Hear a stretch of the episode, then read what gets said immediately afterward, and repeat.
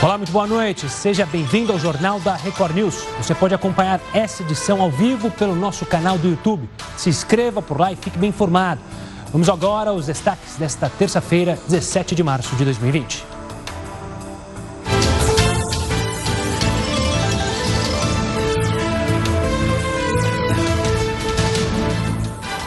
Governo autoriza força policial para quem violar ordens de isolamento e quarentena. IBGE adia a realização do censo demográfico para 2021. União Europeia fecha todas as fronteiras por 30 dias.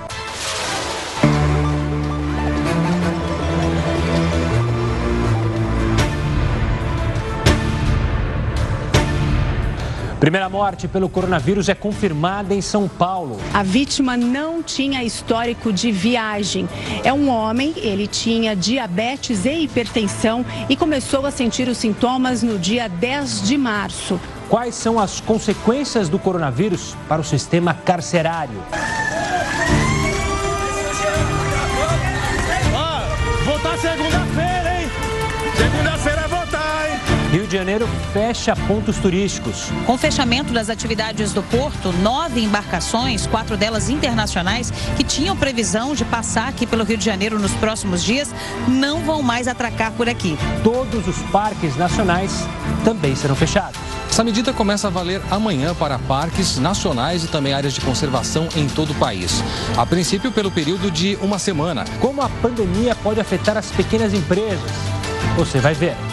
Estados Unidos realizam o primeiro teste de vacina contra o coronavírus em humanos. Já são mais de 5 mil casos do vírus no país. Jovem se oferece para fazer compras para idosos que fazem parte do grupo de risco. Você sabia que o hábito de lavar as mãos revolucionou a medicina? Até o século XIX, os médicos não faziam isso. Gol cancela todos os voos internacionais até o fim de junho. No legislativo, a sessão do Congresso ela foi cancelada e a previsão é que a partir de agora as votações aconteçam de forma remota por meio de celular, tablet. OMS alerta: ibuprofeno não é recomendado para tratar o Covid-19. Aplicativo do coronavírus do SUS já tem mais de um milhão e meio de downloads. E olha, sua participação é mais do que essencial no Jornal da Record News. Hoje a gente pergunta se a multidão na praia é, que não está respeitando a recomendação do governo, a gente mostrou aqui bombeiros tentando avisar as pessoas para deixarem a praia.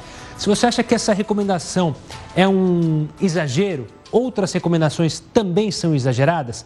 Mande sua opinião para a gente no nosso WhatsApp, é o 11 942 128 782. Também pode participar nas demais redes sociais, é só colocar a hashtag JRNews.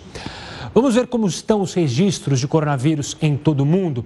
Aqui no nosso telão a gente separou é, esse site que detalha no mundo inteiro, são mais de 197 mil casos confirmados, 7 mil e 900 mortes já confirmadas em todo o mundo e 80 mil casos é, de pessoas já recuperadas, ou seja, pessoas que já receberam alta. Eu vou mostrar aqui três casos interessantes. Primeiro da China, a gente clica na China, a China é, ela chegou muito rápido aos 80 mil casos, mas repare que ela não tem aumentado de maneira abrupta, como aconteceu lá no começo. É, são 3 mil mortes e 68 mil recuperados. Agora, veja outro detalhe. Eu quero ir para a Coreia do, Coreia do Sul. A Coreia do Sul, você se lembra bem, a gente tem acompanhado, ela teve um boom muito grande. Mas especialistas mostram como ela soube lidar com o vírus. Por quê? Ela teve 8 mil casos. Mas reparem no número de mortes. A gente vai dar um, um zoom ali. São 81 mortes apenas, ou seja, menos de 1% é, do total de casos no país. E muita gente diz que é porque justamente a Coreia do Sul, se eu falei Coreia do Norte, me perdoe, a Coreia do Sul soube lidar. Ela saiu fazendo teste em toda a população, já descobriu que o foco da doença surgiu numa cidade do norte, relacionada a um grupo de uma igreja, então já foi direto no foco. Depois teve um outro foco numa empresa de call center, já passou o teste em todo mundo. São ensinamentos que a gente tem que usar, exemplos. Eu estou falando do exemplo positivo que é a Coreia do Sul. E tem um exemplo, infelizmente, negativo, que é o da Itália. Já são 31 mil casos e olha o número de mortes. São 2.500 mortes, uma taxa de mortalidade muito maior que em outros países. Muita gente questiona como foi a abordagem nos primeiros casos na Itália, é, não levando a sério, é, não indo atrás dos focos. O fato é que a gente tem que usar esses dois exemplos para seguir os nossos caminhos aqui no Brasil. Então é bom olhar para quem está passando por isso para tentar diminuir os problemas aqui no Brasil. Tá certo? Agora eu quero falar do presidente da Câmara dos Deputados, Rodrigo Maia. Ele defendeu o fechamento das fronteiras. Vamos ouvir. Eu acho que já deveria ter restringido os voos internacionais e já deveria ter restringido a circulação das pessoas, principalmente nos estados onde a projeção é de, de, problemas maiores, como o estado do Rio, o estado de São Paulo. Mas estas posições, elas são comandadas pelo Poder Executivo. Se fosse a minha opinião pessoal, pelo que eu vejo dos melhores exemplos no resto do mundo. Né? Eu acho que já deveria ter fechado as fronteiras, já deveria ter restringido os voos internacionais no mínimo e já deveria ter criado um, um plano de contingência no Rio e São Paulo para que a, a circulação ficasse restrita àqueles que de fato precisam garantir o abastecimento de alimento, entre outras questões que são urgentes. Agora a gente vai com a nossa participação especial do Heroto Barbeiro para comentar essa declaração do Rodrigo Maia e também para analisar. Heroto, você bate muito na tecla, a gente conversou ontem falando sobre a questão desse teste, que se não me engano é na Suíça, um teste é, mais barato, mais rápido. E aí eu citei no início do nosso jornal o exemplo da Coreia do Sul, que saiu fazendo teste em todo o mundo. É, ou seja, a gente tem que tomar medidas, lógico, drásticas para justamente não acontecer o pior, né, Heroto? Uma boa noite para você. Olá, um grande abraço a você e todos os nossos amigos do Jornal da Record News. Duas coisas que eu queria lembrar.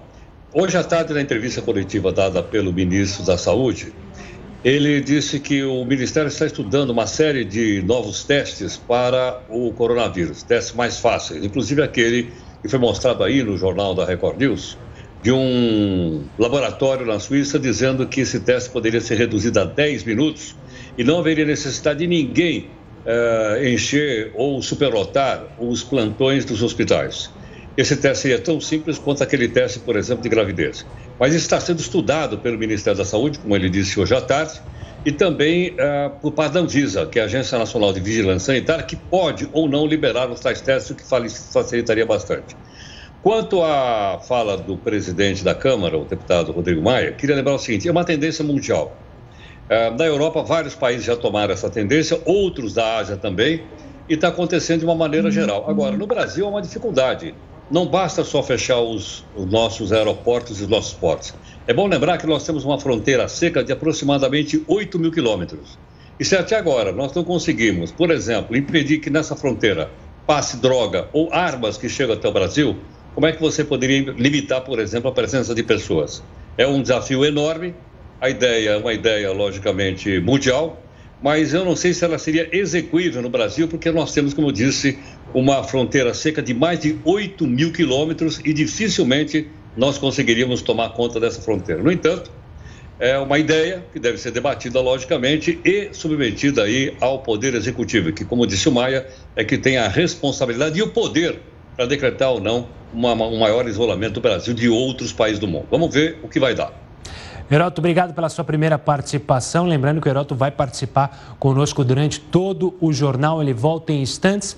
Agora eu quero continuar falando do coronavírus, é, que também tem afetado empresas de ônibus. Pois é, as viagens interestaduais caíram 60%. E o setor, como outros, teme um colapso em até 90 dias. Foi o que explicou a Associação Nacional das Empresas de Transporte Rodoviário de Passageiros. Esse tipo de transporte normalmente atende 80 milhões de usuários de baixa renda. A associação ainda afirmou que o setor não teve nenhum tipo de apoio federal ou dos estados para enfrentar a crise. Vamos dar uma olhada como é que está o movimento em São Paulo, já que a gente falou da movimentação dos ônibus. Veja só essa cena da Avenida Paulista.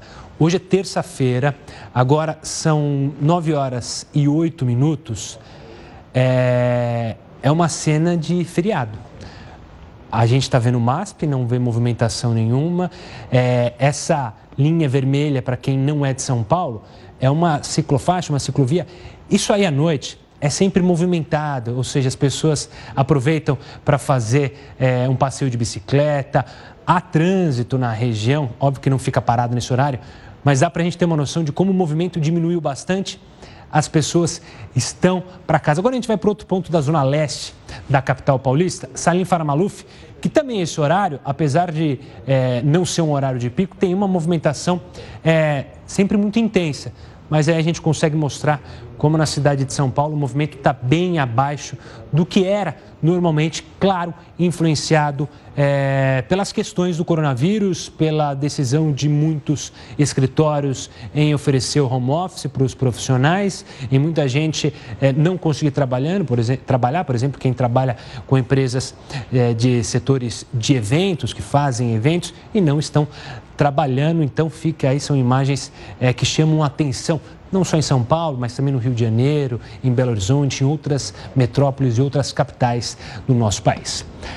Agora a gente vai para a nossa primeira live do jornal. Eu conto com a sua participação. Continue conosco.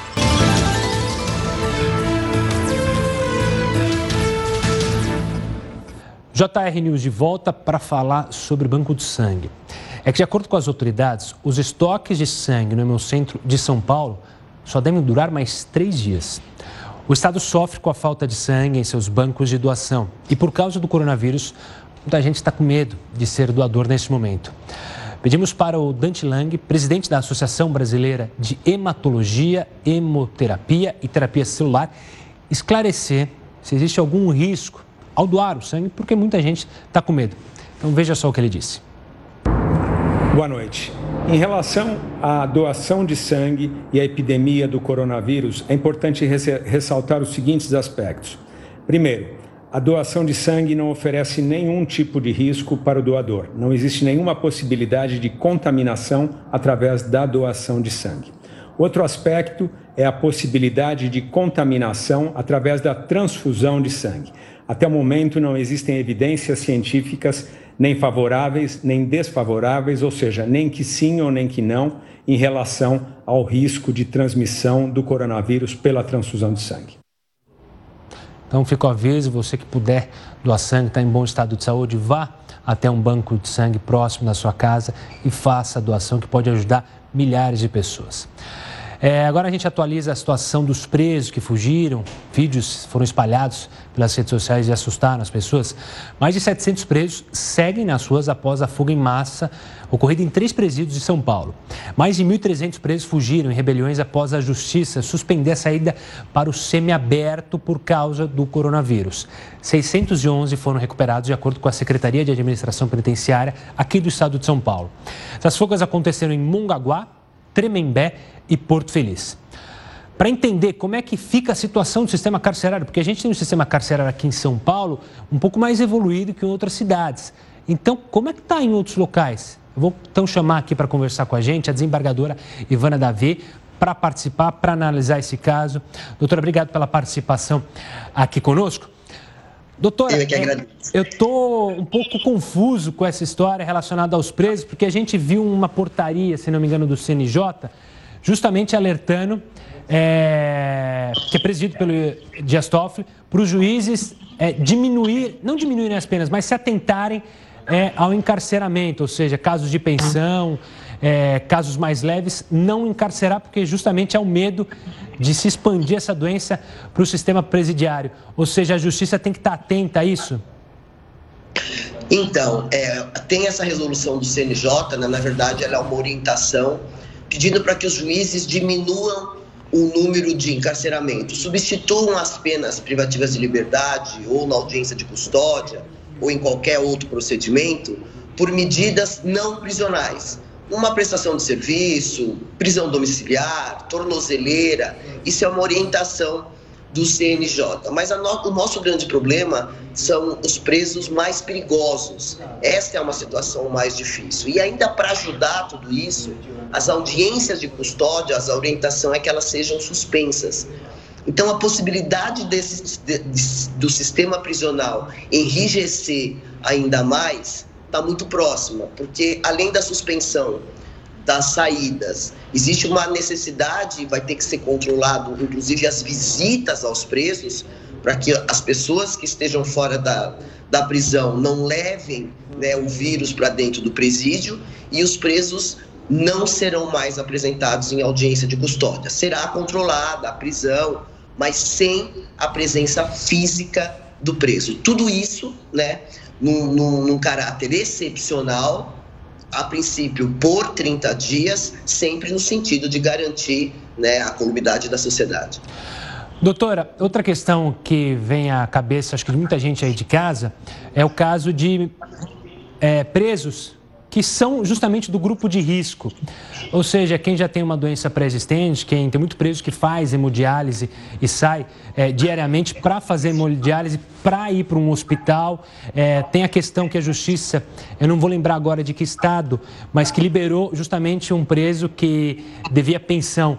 É, isso é outra coisa que vai ficar um pouco sem resposta, ou seja, tem que dar uma resposta imediata se esses presos que estão no grupo de risco devem sair, não devem sair. Como que você analisa isso?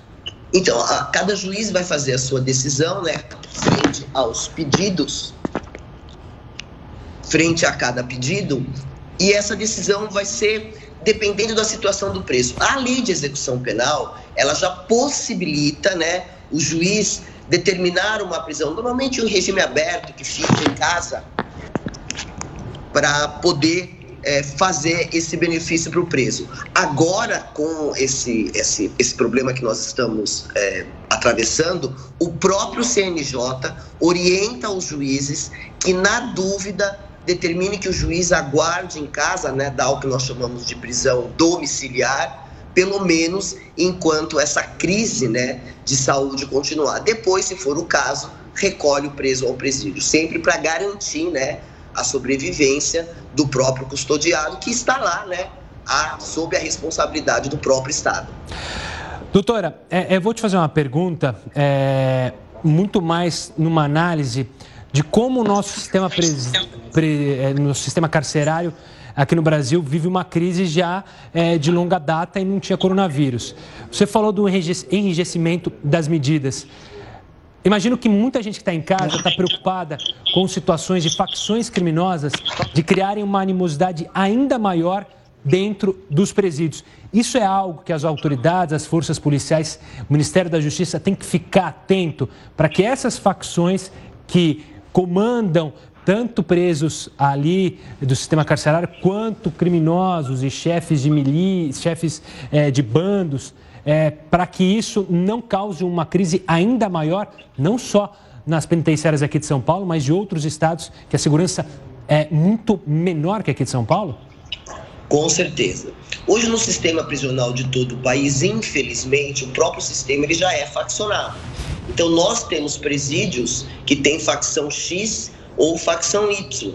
Se tem duas facções no mesmo presídio, normalmente eles são recolhidos em alas separadas, sempre né, no viés da garantia da vida daqueles presos que eu volto a dizer estão sempre à disposição da justiça. Nesse momento que nós estamos vivendo, eventuais pedidos de transferência de preso também tem que ser visto com muito cuidado, exatamente porque nessa fragilidade ou até na necessidade, na rapidez, né, de transferir um preso às vezes você tem um presídio que tem um sistema de saúde melhor que o outro, você pode correr o risco de colocar dois presos de facção eh, diferenciadas e inimigas no mesmo espaço físico e isso pode gerar sim um conflito maior além do próprio conflito da que nós estamos vivendo de saúde pública.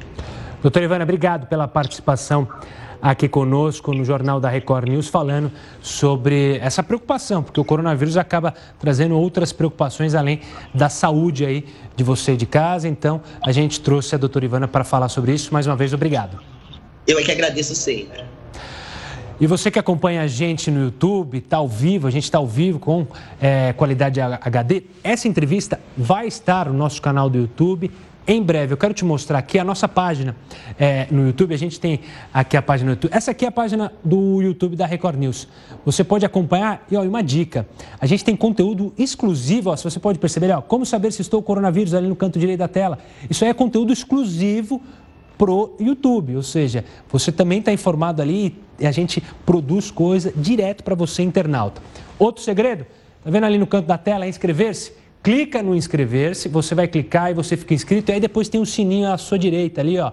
Clicou no sininho para colocar todas, ou seja, as notificações, é, para você receber as notificações de quando a gente está no ar, de quando a gente produz vídeo novo para você. Fique bem informado também nas redes sociais, você pode acessar pelo seu smartphone, tá certo? Fica aí o convite feito. É, pode parecer um exagero, mas o que mais manipulamos hoje em dia é isso aqui, ó. Celular. Tempos de coronavírus, é bom saber como manter o seu celular limpo e livre de qualquer contaminação. Até porque muita gente usa o celular aonde? vai ao banheiro, vai com o celular, liga o celular, ou seja, passa álcool gel na mão, mas deixou o celular sujo. Então veja o texto da Amanda Alves que tem dicas para você evitar contaminação pelo celular.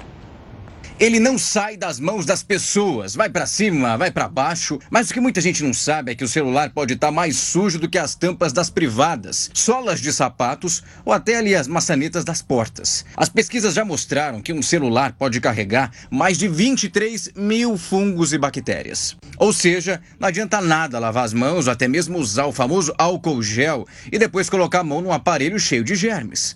A sujeira do celular pode acarretar em diversas doenças. Tem micose, conjuntivite, intoxicação e até mesmo o vilão do momento, o coronavírus. Por isso, manter esses aparelhos limpos é mais do que importante para a higiene e a saúde. A boa notícia é que é fácil manter o celular limpo. Você só precisa dos mesmos produtos que usa para lavar as mãos, água, sabão e álcool gel, além de um pano bem macio e que não solte fiapos. Para quem tem iPhone, a Apple sugere que os usuários desliguem os aparelhos e passem um pano umedecido numa mistura de água morna e sabão. Recentemente, por causa do coronavírus, a empresa anunciou que é possível usar álcool isopropílico, isso em concentração de 70%, para desinfetar o celular. Já a Samsung indica um procedimento com pano umedecido. A frequência com que os celulares devem ser higienizados depende da forma como as pessoas usam os aparelhos. Se você tem o hábito de levar o celular para o banheiro, até mesmo para aquele banquete especial, atenção redobrada, hein? Talvez esteja na hora de fazer um limpa no seu celular. E literalmente.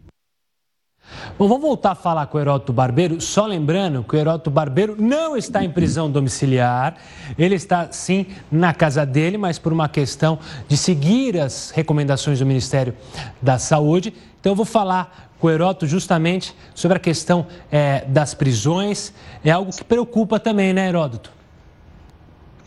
Olha, sem dúvida.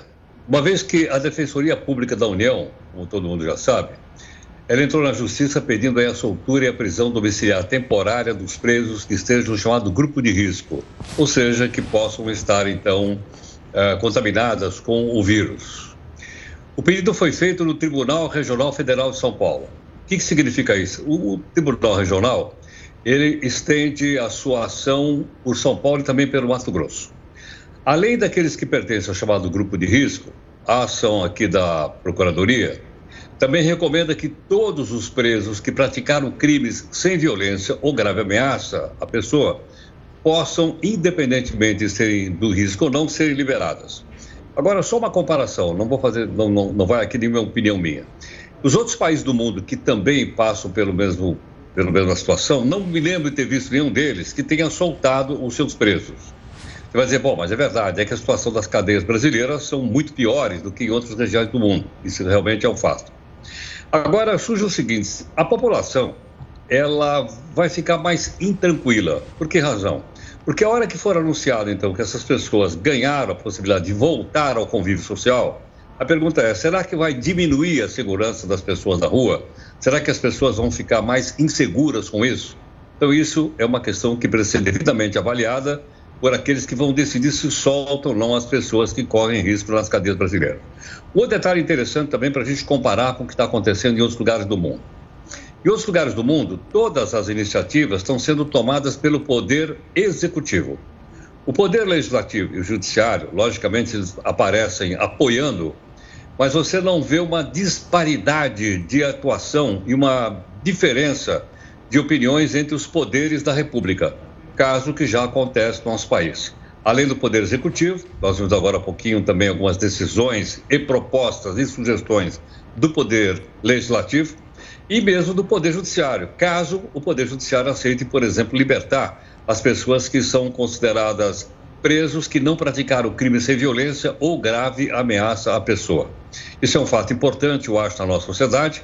Todos nós temos que pensar isso a respeito e, obviamente, tentar influenciar para que as coisas possam correr de uma maneira melhor possível. Lembrando mais uma vez que a epidemia no Brasil ainda está no começo e as autoridades estão tomando as atitudes que acham que devem tomar. Portanto, vamos aguardar para saber se nós teremos ou não a liberação desses presos considerados não perigosos de volta à sociedade. Mais uma vez, obrigado, Heraldo, pela participação. Ele segue conosco. Daqui a pouco ele volta para analisar outras questões ligadas ao coronavírus e que a gente vai mostrar aqui no Jornal da Record News. Agora é hora de nós irmos para a segunda live do nosso jornal. A gente volta em instantes na tela da sua TV.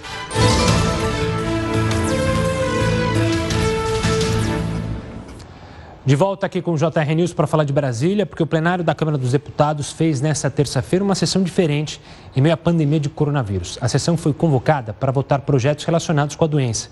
Os parlamentares receberam uma orientação do presidente da Casa, deputado Rodrigo Maia. Parlamentares mantêm uma distância de pelo menos um metro, dois metros, um... tem bastante espaço no plenário, também assessoria, para que o nosso exemplo seja um exemplo que possa valer para todos os brasileiros. É bom lembrar que também o Rodrigo Maia já falou para usar aplicativos nas votações, aplicativos de celulares, para evitar justamente esse contato pessoal. Vamos ver como é que foram, quais foram os projetos aprovados na Câmara e que seguem agora para o Senado. A gente tem separado aqui na nossa tela. Os projetos aprovados é, pelos deputados hoje. Projeto que libera recursos para combate ao coronavírus é, era uma expectativa e uma necessidade. Projeto que proíbe a exportação de produtos essenciais ao combate do coronavírus e o projeto que amplia acesso ao álcool para desinfecção. Foram esses três projetos, é, são projetos de extrema necessidade, todos os projetos relacionados a essa doença, a liberação de recursos ou para investir na economia ou para investir no tratamento direto contra a doença. Por falar em economia, você, vê aqui no, você viu aqui no jornal, o ministro Paulo Guedes anunciou uma série de medidas para amenizar os efeitos do coronavírus na economia, nós fizemos um resumo delas, também vou colocar aqui na tela para você acompanhar e relembrar. Essas medidas para reduzir o efeito econômico do coronavírus começaram com as seguintes. Primeiro, antecipação da segunda parcela do 13º salário de aposentados do INSS, do INSS para maio. A primeira parcela já tinha sido anunciada a antecipação. A transferência de valores do PIS-PASEP para o FGTS. O PIS é de quem trabalhou na iniciativa privada é, e o PASEP é de quem foi servidor público ou servidor militar. Esse dinheiro passa para o FGTS porque muito desse dinheiro ficou esquecido lá nas contas do PIS-PASEP. E inclusão de um milhão de beneficiários no Bolsa Família. O ministro bateu muito na tecla que ele tem que atingir as pessoas que são mais vulneráveis. Então, justamente as pessoas idosas e as pessoas de baixa renda. A gente tem mais uma tela com outras medidas anunciadas é, pelo, pelo governo brasileiro. Redução de metade das contribuições do Sistema S por três meses. E adiantamento, adiamento perdão, do prazo de pagamento do FGTS de parte da União no Simples Nacional por três meses. Isso está relacionado ao microempresário, ao médio empresário. E é daí que eu parto para a nossa próxima entrevista. Como que essas medidas anunciadas pelo ministro Paulo Guedes podem ajudar, podem diminuir os problemas das pequenas empresas. O Matheus Viana, que é especialista em direito tributário, vai conversar com a gente e vai fazer a análise sobre essa situação. Matheus, obrigado pela participação aqui conosco. É, esse coronavírus está mexendo muito, claro, com a saúde, mas tem muita gente aí de casa, eu tenho certeza que quem está assistindo é, vai concordar comigo, que tem um pequeno negócio, que tem, é, às vezes, uma produtora de eventos e que não sabe como vai pagar é, os seus compromissos. Como você analisa a ação do governo para justamente tentar tranquilizar essas pessoas que têm os compromissos para pagar, que têm funcionário para pagar e não está vindo receita? Boa noite. É, é, uma ação um pouco tímida ainda, né? Ela é uma ação que ela visa basicamente postergar o pagamento de tributos, né? Então, a ideia é dar um desafogo, um alívio durante três meses em relação ao pagamento da parte da União do Simples, né? Então, é, veja, ainda existe a parcela dos estados e dos municípios na, na partilha do Simples, que ainda não existe na medida efetivamente declarada em relação a isso, é, e também da FGTS. Então, você vê que todas elas são medidas que visam, na verdade, assegurar a empregabilidade. Né? A gente sabe que as empresas, a maior parte das empresas do Brasil, é optante pelo Simples, então, a ideia originalmente é manter o emprego dessas pessoas e manter as condições de empregabilidade, para que, é, ao postergar o pagamento de tributos, é, seja possível manter essas pessoas nos postos de trabalho. Mas existem várias questões que são colocadas ainda, né? Não se sabe, por exemplo, como é que vai ficar a situação depois que transcorrer esse prazo de três meses, né? A gente não sabe ainda se esse pagamento será feito à vista, depois de três meses, se haverá uma espécie de parcelamento para pagamento em parcelas desses, desses tributos que vão ficar diferidos. Né? A gente não sabe nem como vai ser a formatação desse diferimento ainda. Né? A, o ministro Paulo Guedes falou em diferimento do pagamento tanto da FGTS quanto do Simples, mas é, tecnicamente nós dependemos ainda de legislação que é, diga exatamente como é que isso vai ser feito. Matheus, a gente teve, está tendo situações parecidas com essa em todo o mundo. É, nos Estados Unidos, hoje, o Fed, que é o Banco Central, anunciou é, uma série de medidas para injetar é, dinheiro. É, não queria entrar em detalhes nessas medidas, mas lá é um pouco mais simples porque o país tem dinheiro. É, aqui no Brasil a coisa é difícil, a gente está passando por um aperto fiscal. Essa manobra nossa aqui vai ter muito mais complicada? É um abacaxi que é difícil de descascar? Com certeza, né? Primeiro porque nós temos uma dificuldade muito maior aqui na liberação de recursos, né? A gente não consegue simplesmente fazer uma emenda no orçamento e prever lá a inclusão de X bilhões de reais é, do nada, né? A gente sabe que existe uma situação de negociação política que, é, que não é simples, né? ela é complicada, ela já estava complicada antes, então agora ela deve se agravar. É, e ao mesmo tempo, né, a gente tem várias amarras que podem, que, que são complicadores. Né? Por um lado, elas são coisas importantes, mas que no momento como esse acabam é, dificultando um pouco mais o processo. Como, por exemplo, a gente precisa lembrar que, mesmo nessa situação, a gente precisa cumprir a lei de estabilidade fiscal né, que prevê a dotação orçamentária, a previsão da recuperação desses valores e por aí vai, sob pena de se considerar que houve uma, uma responsabilização, inclusive pessoal, né, do, do, dos chefes do executivo. Então, aqui essa negociação vai ser bem, bem mais complicada. Né? A gente espera que se encontre uma solução o mais rápido possível, né, que ela seja ampla, porque de fato a gente tem ainda um número de empresas bastante grande que não é optante pelo Simples e tem os contratos que vão vencer nesse meio tempo e vão ter problemas mesmo assim. Então, existe um risco de demissão em massa por conta dessa situação, caso ela se postergue durante bastante tempo.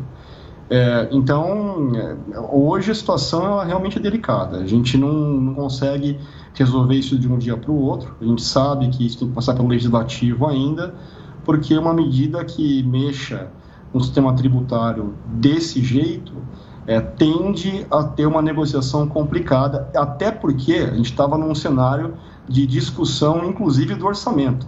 Né? Então, a gente nem conseguiu fechar o orçamento para o ano direito e já estamos discutindo postergação de tributos. Você fala sobre essa discussão é, no Congresso. Outro fator que a gente mostrou há pouco é que justamente o Congresso não vai funcionar como funcionava sem o coronavírus, ou seja, discussões é, vão ter que ser tomadas por celulares, é, por telefonemas, isso é outro complicador. Eu queria falar, o ministro Paulo Guedes ele tem falado bastante sobre as questões da reforma, das reformas estruturais. Essas reformas, apesar de importantes, elas vão acabar sendo postergadas na sua visão, até porque as medidas agora é, são muito mais necessárias, medidas é, momentâneas, é, isso pode prejudicar então as reformas? Lembrando que a gente tem eleição no segundo semestre também, o que atrapalha ainda mais.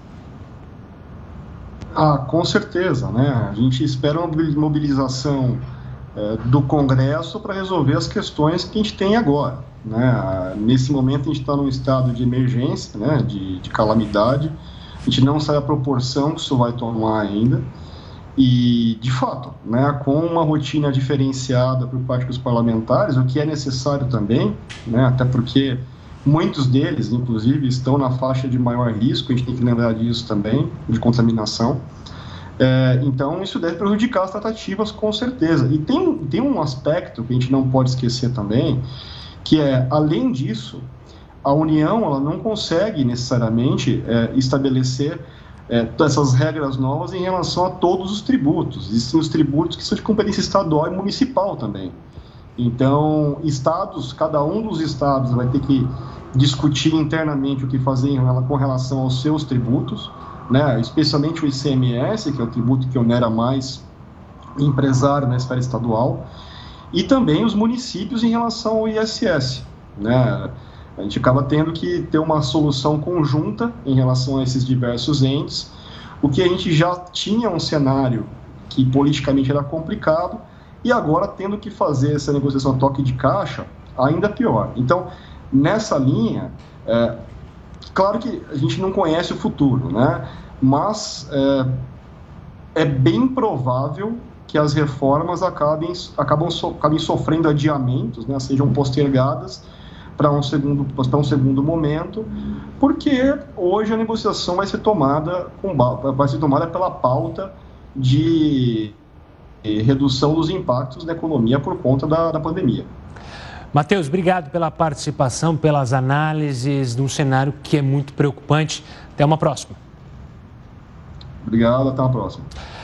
Lembrando que essa entrevista também está no YouTube. Você que acompanha a gente aqui na tela da sua TV, se inscreva no nosso canal. Fique atento a todas as novidades que a gente posta por lá com conteúdos exclusivos, além de tudo que você assiste na nossa é, programação. Agora eu quero falar de São Paulo, porque São Paulo também adotou um protocolo para casos suspeitos de coronavírus em moradores de rua. Cerca de 3 mil pessoas que estão nas ruas têm em média 60 anos, ou seja, estão justamente no grupo de risco para a doença. Profissionais que atuam nos consultórios de rua foram orientados a acionar o SAMU em casos de maior gravidade. Essas pessoas também devem receber máscara cirúrgica e vão ser questionadas sobre o local onde elas têm ficado e dormido. A ideia é mapear esses lugares para adoção de medidas de vigilância. E olha, subiu para 27 o número de casos suspeitos de coronavírus em Rondônia. Os casos investigados estão em quatro municípios, 11 deles em Porto Velho. O avanço no número de casos que estão sendo investigados obriga autoridades a adotar medidas que ajudem na prevenção da doença. Razão do avanço do coronavírus no estado, o governo decretou medidas para prevenir a disseminação da doença. Uma delas foi a suspensão das aulas na rede estadual, além da restrição de eventos e outras ações que devem ser adotadas nas próximas horas. Nós estamos pedindo ajuda da população para evitar visitar parentes internados, diminuir o máximo possível para ficar o mínimo possível de tempo lá dentro, o mínimo possível de pessoas, porque isso pode levar o vírus daqui de fora se por acaso alguém já está contaminado, e pode acontecer de ter alguém contaminado sem apresentar sinais e sintomas, de levar o vírus, não só o vírus do corona, mas também outros vírus respiratórios e colocar lá dentro dos hospitais e disseminar isso no hospital. As aulas em todas as instituições de ensino estarão suspensas por 15 dias e, se necessário, a suspensão será prorrogada por mais 15. Nas escolas, os estudantes comemoraram os dias de folga. Alguns alunos se mostraram preocupados com a disseminação do Covid-19. Mas isso é bacana porque vai prevenir de, de se alastrar mais esse, esse vírus que está assustando muita gente, né? Enquanto nas escolas, a recomendação é a prevenção, nas ruas, muitas pessoas já se protegem da doença. Vamos chamar mais uma vez Heródoto Barbeiro para participar conosco do JR News. Heródoto, a gente falou há pouco com um advogado tributarista.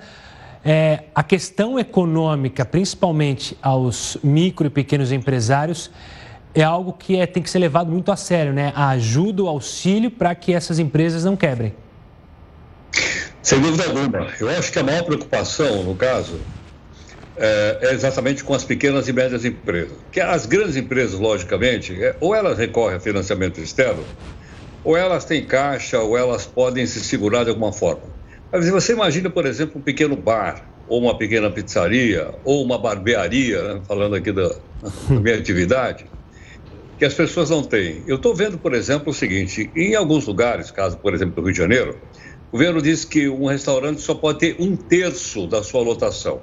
Ou seja, você coloca uma mesa e não deixa ninguém em volta. Mas eu pergunto o seguinte: quem é que vai fiscalizar isso? Na verdade, mais do que tudo, nós dependemos da consciência das pessoas, do cidadão brasileiro de uma maneira geral. Eu acho que nós precisamos agora é ter condição da gente pensar como, como nação, como país, como pátria, e da gente acatar não porque estão mandando, ou porque a lei ou o noticiário diz isso ou aquilo, mas porque agora nós temos que ter solidariedade, ou seja, das pessoas entenderem que precisam realmente se juntar para que o país possa sair dessa situação. Eu acho que seria alguma coisa semelhante que aconteceu em outros países, ou seja, a, a pátria está em perigo. E esse perigo não é um perigo político, é um perigo real, é um, é um perigo de saúde, é uma doença que está atacando o nosso país. E outra coisa também importante diz respeito ao seguinte: de fato, nós estamos com muito menos gente na rua. Eu vi que agora há pouquinho vocês mostraram algumas regiões de São Paulo com trânsito muito abaixo do normal, é verdade. Mas se você passar, por exemplo, nas portas dos uh, supermercados, ao contrário do que se noticiou anteriormente, hoje, por exemplo, eu verifiquei que tinha muito pouca gente comprando. No próprio shopping, havia pouca gente andando por lá. Então, as pessoas estão atendendo sim aquelas recomendações dadas pelo Ministério da Saúde de não saírem de casa e procurarem o mais possível manter o isolamento. Ainda que isso é uma experiência para nós. Mas, sem dúvida alguma, eu acho que nós vamos sair melhor do que nós entramos nessa crise. Por exemplo, com o advento da internet, onde inclusive o nosso jornal da Record News uh, circula, eu estive vendo aqui, existem já mais de 150 artigos científicos, comprovadamente científicos, a respeito da doença. E eles estão sendo escritos e redigidos em todas as partes do mundo. Ou seja, num momento como esse, os cientistas uh, partem para a chamada ciência global e para que se procure um antídoto, uma vacina que valha para toda a humanidade e não só para alguns. Então, eu acho que muita coisa importante vai sair dessa, dessa situação e, logicamente, o nosso aprendizado vai ser muito grande. Em que pese, logicamente, não ser agradável, nem ser, uh, vamos dizer assim, uh, uma forma confortável. Mas eu acho que nós temos agora, mais do que tudo, tomar consciência do que está acontecendo e vamos tentar nos juntar contra esse vírus que está graçando não só no nosso país, mas está graçando em todo o mundo. Obrigado, Heraldo, por mais essa participação. Daqui a pouco ele volta aqui no Jornal da Record News. Ele falou sobre isolamento. No próximo bloco a gente vai falar sobre essa questão do isolamento. Muita gente em casa, muitas crianças em casa. Como é que os condomínios têm que lidar com isso? Porque, como está dizendo na internet, quarentena, isolamento não são férias. A gente vai agora para a nossa terceira live do jornal. Em instantes a gente volta na sua TV.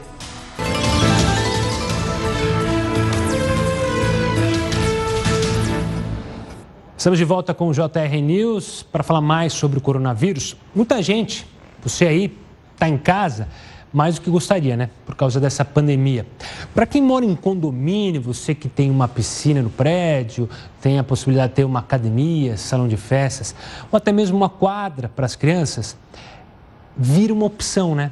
Você fala, pô, tô em casa, vou descer, vou lá na piscina, vou me divertir, vou levar as crianças para gastar a energia delas. Por esse motivo, o bordão na internet quarentena não é férias começou a ganhar destaque e espaço nas redes sociais. E uma dúvida surgiu, afinal, os condomínios devem adotar cuidados adicionais contra o coronavírus, ou seja, talvez é, isolar algumas áreas é, de recreação? Quais são as recomendações?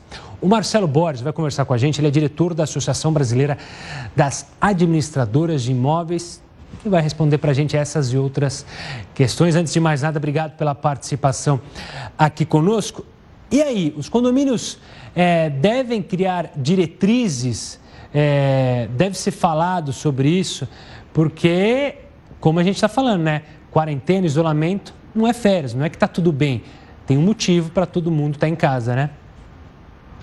É, exatamente. É, é, um prazer estar participando desse programa, é um programa informativo muito importante é, nesse momento. O condomínio é um microcosmo social, né? uma pequena sociedade, uma pequena comunidade funcionando no ambiente é, urbano, no ambiente de propriedade. Portanto, as mesmas recomendações que a sociedade como um todo, através das autoridades, através dos órgãos públicos, tem é, apresentado à população, isso também tem que ser irradiado para os condomínios através dos síndicos, através das administrações. A circulação nas áreas comuns, que a gente pode, é, de forma exemplificativa e comparativa, é, comparar com os ambientes públicos e urbanos, elas devem ser limitadas nesse momento. É, os condomínios que têm áreas comuns é, vastas, como salões de festas, como espaços gourmet, como piscinas, é, é, os, as administrações devem limitar o uso dessas áreas, devem, de certa forma, suspender o uso de salão de festas para festas, para festividades, para eventos com aglomeração de pessoas, justamente para inibir e mitigar o avanço desse vírus com um contato é, próximo das pessoas. Até o próprio uso do elevador, de alguma forma, também deve ser monitorado.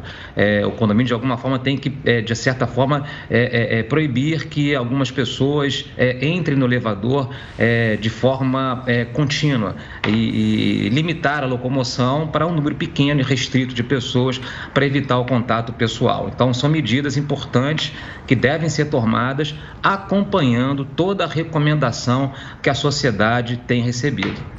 Marcelo, é, a gente Marcelo, sabe que os condomínios é, usam e abusam, usam e abusam. É, da tecnologia é, para decisões é, sobre o condomínio, sobre reuniões, mais do que nunca agora é possível e é essencial que se use mais grupos de WhatsApp, ou seja, evitem as reuniões de condomínio, sejam discutidos é, os temas em comum ali pelas redes sociais. Esse é um caminho a ser seguido? Com certeza, esse é o momento de usar, inclusive, os recursos da tecnologia. A recomendação que a ABAD tem dado para, para as administradoras e também para os condomínios, através até de uma cartilha que já foi já distribuída, é de suspender as assembleias. Né? As assembleias condominiais só devem ser realizadas de forma imprescindível e preferencialmente com manifestações à distância, utilizando recursos tecnológicos como WhatsApp, é, como grupos né, que são montados pela internet, como aplicativos que já estão, já estão colocados à disposição dos condomínios, enfim, é, é, de certa forma inibir a distância o máximo possível, inibir o contato presencial. Aqueles condomínios onde isso não é possível, existem condomínios que não possuem recursos tecnológicos e precisam de, de uma reunião para decisão de algo muito sério, algo imprescindível. Nesse momento, a recomendação que a gente dá é que, se isso for inevitável, que as reuniões sejam realizadas em lugares arejados dentro do condomínio, é, que haja um distanciamento de, de, das cadeiras entre os participantes, limitar o número de participantes, é, é, aumentar talvez o número de procurações ou pessoas que possam, de certa forma, se manifestar individualmente de forma à distância, de forma é, remota e, e, diminuir o tempo dessa, dessa assembleia. As assembleias têm que ser objetivas, com pautas curtas, aquelas pautas necessárias para evitar realmente um contato com o maior número de horas entre as pessoas. Mas a recomendação primária é de suspensão dos trabalhos em assembleias, suspensões das reuniões, suspensão, com, na medida possível, do, do contato pessoal e presencial entre os moradores, entre os condôminos. Marcelo, obrigado pela participação e pelos aconselhamentos. Eu sei que tem muito síndico aí assistindo a gente e se não está assistindo, você que é morador de condomínio, cobre o seu síndico para seguir as dicas do Marcelo. Obrigado e até uma próxima, Marcelo. Muito obrigado, foi um prazer participar desse programa, estamos aqui à disposição. Obrigadão, Marcelo. Agora eu quero falar sobre os testes que várias empresas estão criando, os testes rápidos para diagnosticar o coronavírus. Algumas prometem o resultado em apenas 10 minutos mas ainda precisam da autorização da Anvisa para vendê-los aqui no Brasil. Para entender como funciona, a gente conversou com a Ana Luísa Seara, diretora de Relações Internacionais da MedLevson, uma das empresas que fabrica esse teste. É um teste rápido.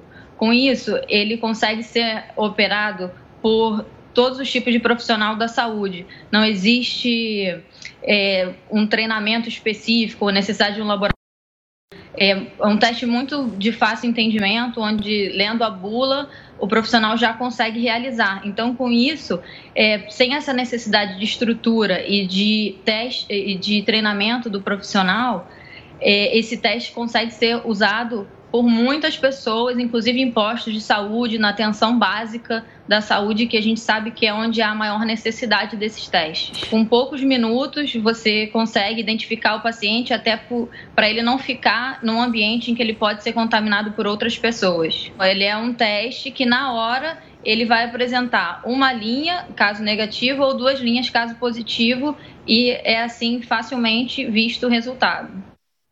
Informação importante: a Secretaria de Comunicação Social da Presidência informou agora há pouco que o governo irá pedir ao Congresso Nacional para reconhecer estado de calamidade pública por causa da crise provocada pela pandemia do coronavírus. De acordo com a presidência, caso seja reconhecido o estado de calamidade, a União não vai precisar atingir a meta fiscal prevista para 2020. Bom, agora a gente já está entrando na reta final, então vou aproveitar para me despedir do Heroto Barbeiro, que está aqui com a gente no Jornal da Record News. Cadê o professor Heroto? Não apareceu aqui. Está chegando, está chegando. Aí está. Professor, obrigado pela participação e a gente fecha o jornal com essa nota aí sobre a possibilidade de ser decretado o estado de calamidade pública por causa do coronavírus. E vai depender, obviamente, de uma aprovação do Congresso Nacional que nós vamos acompanhar. Um grande abraço a todos.